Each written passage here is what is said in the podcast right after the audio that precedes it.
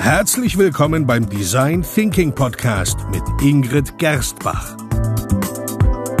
Hier erfahren Sie, wie Sie vertragte Probleme kreativ lösen, weil Innovation kein Zufall ist. Hallo und herzlich willkommen bei einer weiteren Episode des Design Thinking Podcast mit Ingrid Gerstbach. Hallo, Frau Gerstbach. Hallo, Herr Gerstbach. Heute sind wir ganz förmlich.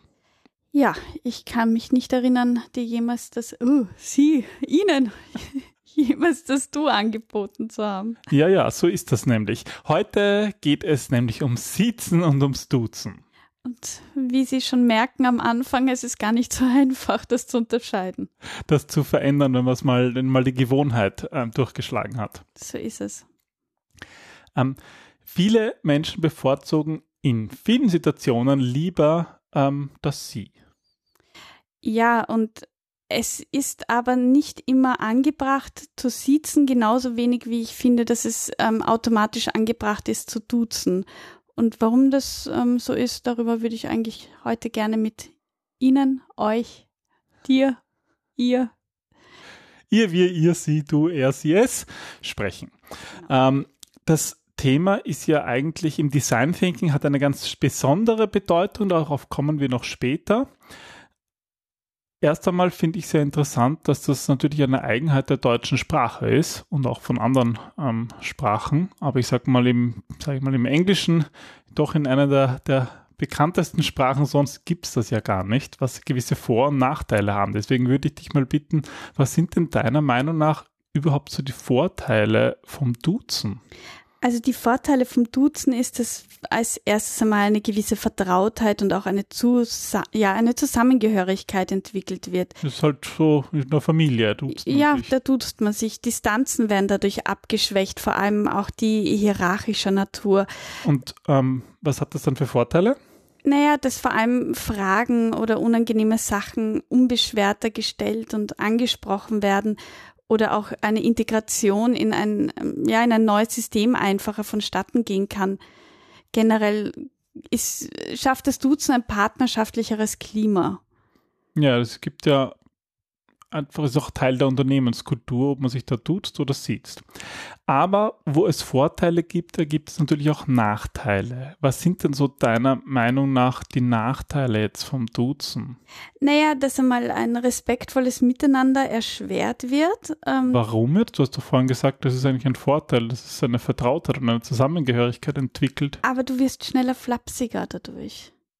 Beziehungsweise ich würde sagen, es ist halt manchmal auch eine, eine, eine, eine Höflichkeitssache. Ja, und es, es schafft auch eine Pseudo-Vertrautheit, die eigentlich so gar nicht existiert. Wenn man jetzt davon ausgeht, dass man jemanden nicht kennt. Genau, ja. ja ich meine, wir lernen ja schon in der, in der Schule, das, oder im, vielleicht im Kindergarten, ich weiß gar nicht, wo man das lernt. Wo lernt man eigentlich, dass man Erwachsene zu sitzen hat?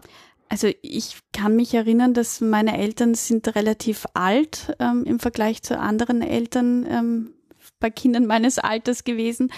Und ähm, das war bei denen ein Generationsthema. Also wir mussten, äh, es war ein Wunder, dass wir meinen Vater nicht sitzen mussten. Das hätte er eigentlich gern gehabt. Ja? Das hätte er gern gehabt, das hat er noch nie durchdrücken können. Ich, ich habe ihn auch ewig lang gesiezt. Ja. Er, er, hat auch immer Herr Peter zu dir gesagt. Ja, furchtbar. Der Kellner Herr Peter. Da habe ich mich alt gefühlt, ja. Ja, aber das, das war halt für ihn ganz wichtig und eine Sache des Respekts. Ja, das ist ja irgendwie also bei uns war es wirklich so, dass wir auch Freunde von den Eltern nie duzen durften, auch wenn sie es uns angeboten haben. Ähm, oder es wurde eben eine Pseudo-Verwandtschaftlichkeit hergestellt, indem er Tante oder Onkel gesagt hat zu jemandem, der wir eigentlich. Freund war ja, sozusagen der Familie. Ja. Genau, also ich kenne es quasi von klein auf. Aber ja, na, so, so lernen wir das halt. Und ja. das ist vielleicht auch in Kulturkreisen unterschiedlich, also Definitiv, ganz sicher. Ja. Aber natürlich hängt vor allem der Sprache ab. Ich meine, in Sprachen, wo man wo es den Unterschied gar nicht gibt, da kann man sich diesen, da hat man dieses Problem auf der einen Seite nicht, auf der anderen Seite hat man halt auch nicht die Möglichkeit zu unterscheiden, was ja auch Vorteile bringen kann. Aber schauen wir uns vielleicht zuerst mal die Vorteile an, ähm, ja, des Sitzens. Das Sitzen wirkt ähm, generell respektvoller und auch diskreter. Vor allem ja in Konflikten und schwierigen Gesprächen können wir uns da mehr voneinander Abstand nehmen und mehr distanzieren. Und das unterstützt auch eigentlich ein sehr freundliches, aber eben respektvolles, distanziertes Miteinander. Also ich würde sagen, das Spannende daran ist, dass man durch das Du und durch das Sie einfach bewusst ja, sprachlich etwas ausdrücken kann. Und das finde ich, wenn man das bewusst einsetzt und wenn man das, mhm. dann ist das, dann hat, Negatives, ja. weil das oft so dargestellt wird, naja, im Englischen ist es viel praktisch und dann sagt man einfach, da gibt es einfach das nicht, aber man hat natürlich so eine Ausdrucksmöglichkeit. So ist es und genau darum geht es mir auch in dieser Episode, zu, zu sehen, weder das eine noch das andere ist gut oder schlecht, sondern es kommt immer auf den Einsatz an. Ja, das, was wären dann so die Nachteile vom Sitzen?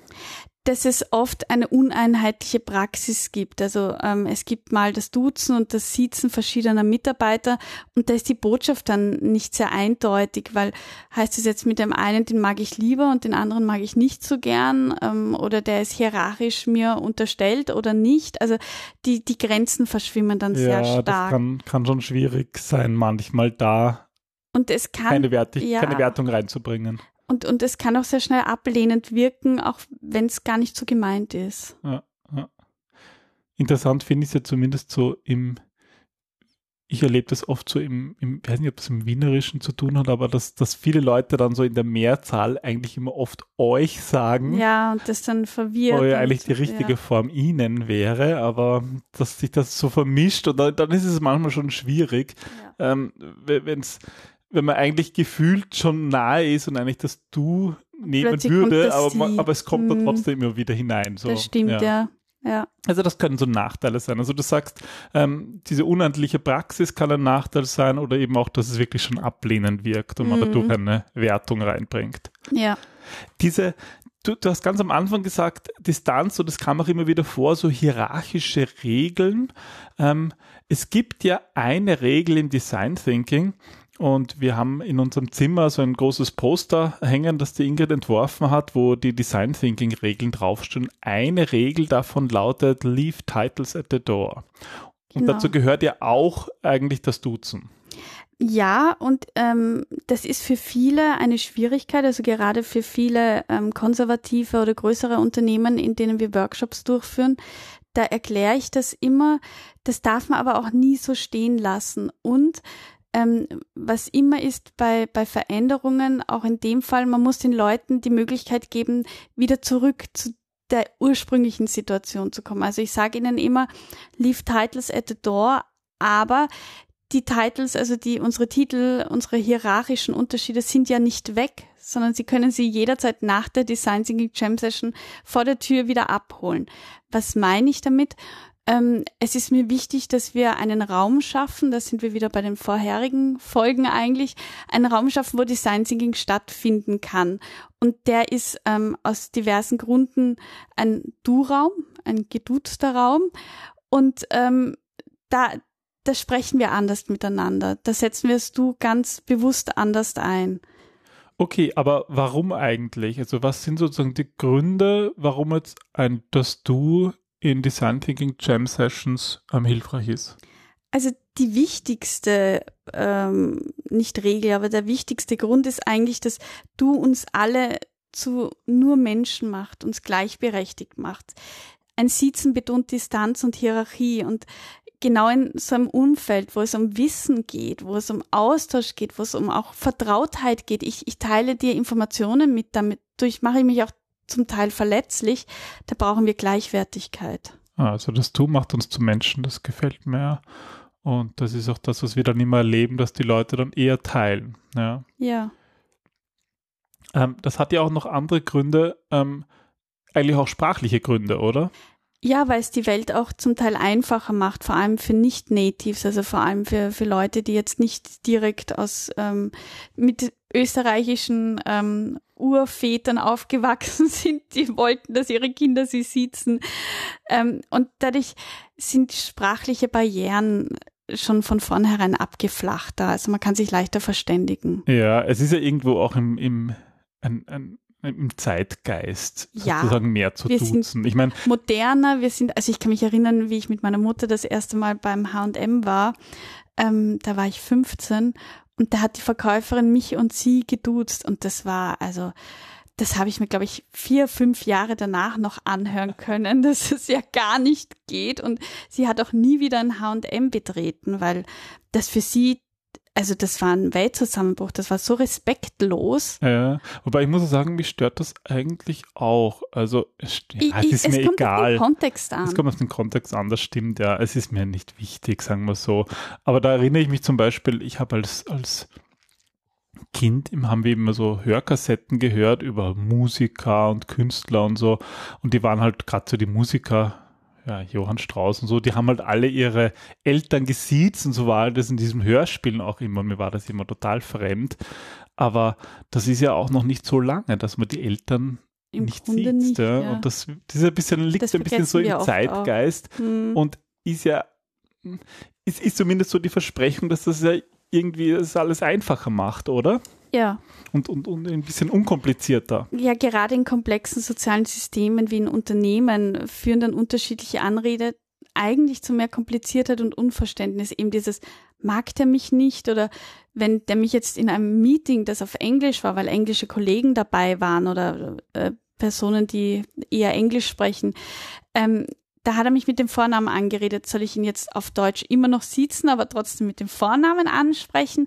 Und all diese ganzen Überlegungen, die ganz automatisch erscheinen, die erschweren einfach äh, vieles. Die, die machen den Umgang noch komplizierter, weil wir unsicher werden.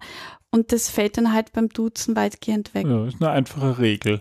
Und es geht ja auch häufig, zumindest in unseren Workshops, also wir hatten jetzt gerade einen Workshop, da ging es eigentlich um Produkte, aber häufig geht es eigentlich auch um sehr um Dinge in, intra-Unternehmenskulturen. Hm. Und da ist auch immer das Problem ein bisschen so des Taktierens und, und, und der Unternehmenspolitik. Ah, Ich kann mich erinnern, also einer der schlimmsten ähm, Akquisegespräche, die ich hatte, war in einem äh, öffentlichen Bereich. Und ähm, ich war dort und da erkläre ich auch immer schon im Vorfeld, was die Leute erwartet bei so einer Jam-Session, die ich moderiere. Und, äh, und führe sie schon langsam darauf hin, dass äh, eine Regel lautet, leave titles at the door. Und der, ähm, das war der, der Vorstandsvorsitzende, der hat mich ganz entsetzt angesehen und hat gesagt, Frau Gerstbach, das können wir ja nicht machen. Sag ich, habe ich versucht, ihm zu erklären, wir sind da in einem Raum und das ist wichtig, das ist in dem Fall mein Raum und da möchte ich mit Erfahrungen und nicht mit Hierarchien arbeiten. Und da hat er gesagt zu mir, ja, aber Frau Gerstbach, Sie Trottel, sagt sie ja viel schwerer als du Trottel. Und das hat mich also in, in eine so fremde Welt gestoßen, dass der, der hatte Angst, dass die Respektlosigkeit sich Tür und Tor bricht und, dass und die zum Streiten dass die, beginnen. zum, dass die einfach viel einfacher da politisch taktieren können.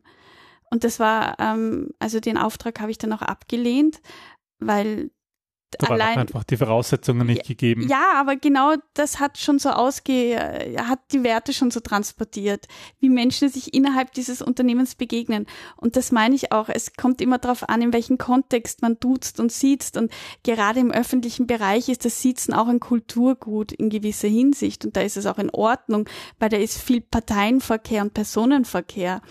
Aber irgendwie dann zu sagen, ich möchte ihn nicht duzen, weil ähm, dann könnte der mich schneller beleidigen, hm, ist auch eine Aussage. Aber jetzt mal ganz ähm, ähm, zurück, sozusagen im, im, im Design Thinking ist es ja so, das sind unsere Regeln, wenn wir einen Design Thinking Workshop machen, Genau. mit der Regel, dass alle per Du sind. Und ähm, aber abgesehen davon, was würdest du sagen, gibt es sozusagen so Benimmregeln vom Wechseln, wie man zwischen Sie und Du wechselt? Ja, also ich bin ja nicht umsonst zum Ellmeier gegangen, fünf Jahre. Hinweis für alle Hörer aus Deutschland. Ähm, Das ist, das ist die Benimmschule. die Benimmtanzschule, ja, wo man nicht nur tanzen lernt, sondern auch sich richtig zu benehmen, sozusagen wie man Messer das und halt, Gabel halten und so weiter. Genau. Ja. Auf jeden Fall gibt es eben auch Regeln, wenn jemand vom Sie zum Du wechseln möchte. Und dabei ist es immer entscheidend, gerade in Unternehmen, dass der ähm, hierarchisch höher gestellte das Du anbietet. Das gilt grundsätzlich ähm, anders als im privaten Leben, muss man dazu sagen, auch unabhängig vom Alter. Also in der Firmenwelt zählt sozusagen die Hierarchie und Vor im Privaten eigentlich das Alter. Genau. sollte der Vorgesetzte das Du anbieten, dann empfiehlt es sich eigentlich sehr stark, diesem Angebot auch zu folgen. Oh, weil das wäre, also wäre Ablehnung. das ist ein Affront, ja. Also das könnte schnell missverstanden sein. Umgekehrt bedeutet ein vorschnelles Duzen nicht unbedingt gleich ein freundschaftliches Verhältnis miteinander und viele verwechseln das. Auch ein Sie kann das im Verhältnis vorgesetzte Mitarbeiter oder Mitarbeiter-Mitarbeiter leisten, dieses freundschaftliche Miteinander. Also Mhm. es ist, wie gesagt, ja, Respekt hängt nicht von der Anrede ab. Ja, ich glaube halt, dass es hier auch nicht wirklich einen Königsweg geben kann. Was Nein. jetzt, was jetzt in einem Unternehmen das Richtige ist. Also ich habe es einmal erlebt in einem Merger, wo eigentlich im einen Unternehmensteil haben sie sich üblicherweise gesiezt, in dem anderen geduzt und das hat sich noch Jahre so weitergepflanzt und da gab es aber auch keine klare Sprachregelung, was aber in dem Fall auch okay war, weil da hat jeder so seine Zeit gebraucht und manchmal merkt man richtig, dass das so gezwungen wird, wir sind alle per Du und es irgendwie Mhm. auch nicht passt und sich eigenartig anfühlt. Also ich bin irgendwie ein Fan davon, dass man diesen Unterschied in der deutschen Sprache, den es da nun mal gibt, dass man den, dass man daraus etwas macht und nicht äh, neidisch in einen englischen Sprachraum schielt.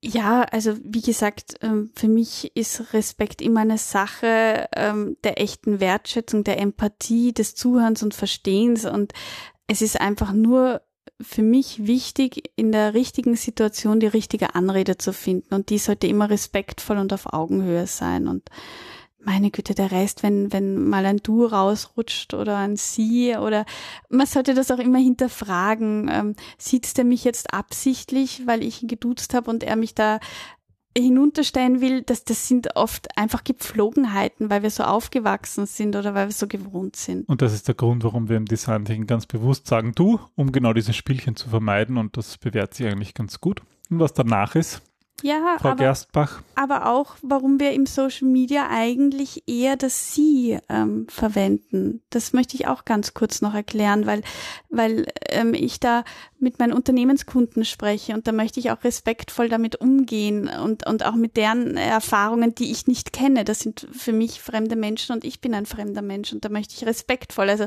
für mich ist das Sie ein, ein Umgang von Respekt, aber vor dir habe ich keinen Respekt. Ach so, das ist also Herr das Du. Genau, ich Da bitte das Du mal an. so. Gut. Ja. Fein. So viel zum Thema du und sie. Ähm, ich bin natürlich schon auch gespannt, wie das ähm, Bei anderen und ja anderen. bei unseren Hörern, also sie sind eingeladen, uns zu schreiben, ähm, wie das bei ihnen im Unternehmen funktioniert, ob das passt, ob sie sich vorstellen können in einer Design Thinking Jam Session, ähm, dass alle per Du miteinander sind, ganz egal von welcher Hierarchie. Mhm. Ähm, ja, wir freuen uns über Zuschriften an podcast.gerstbach-designthinking.com. Wir gehen noch gerne darauf ein in der nächsten, einer der nächsten Episoden. Und ja, Bis zum nächsten Mal. bis zum nächsten Mal. Tschüss. Tschüss.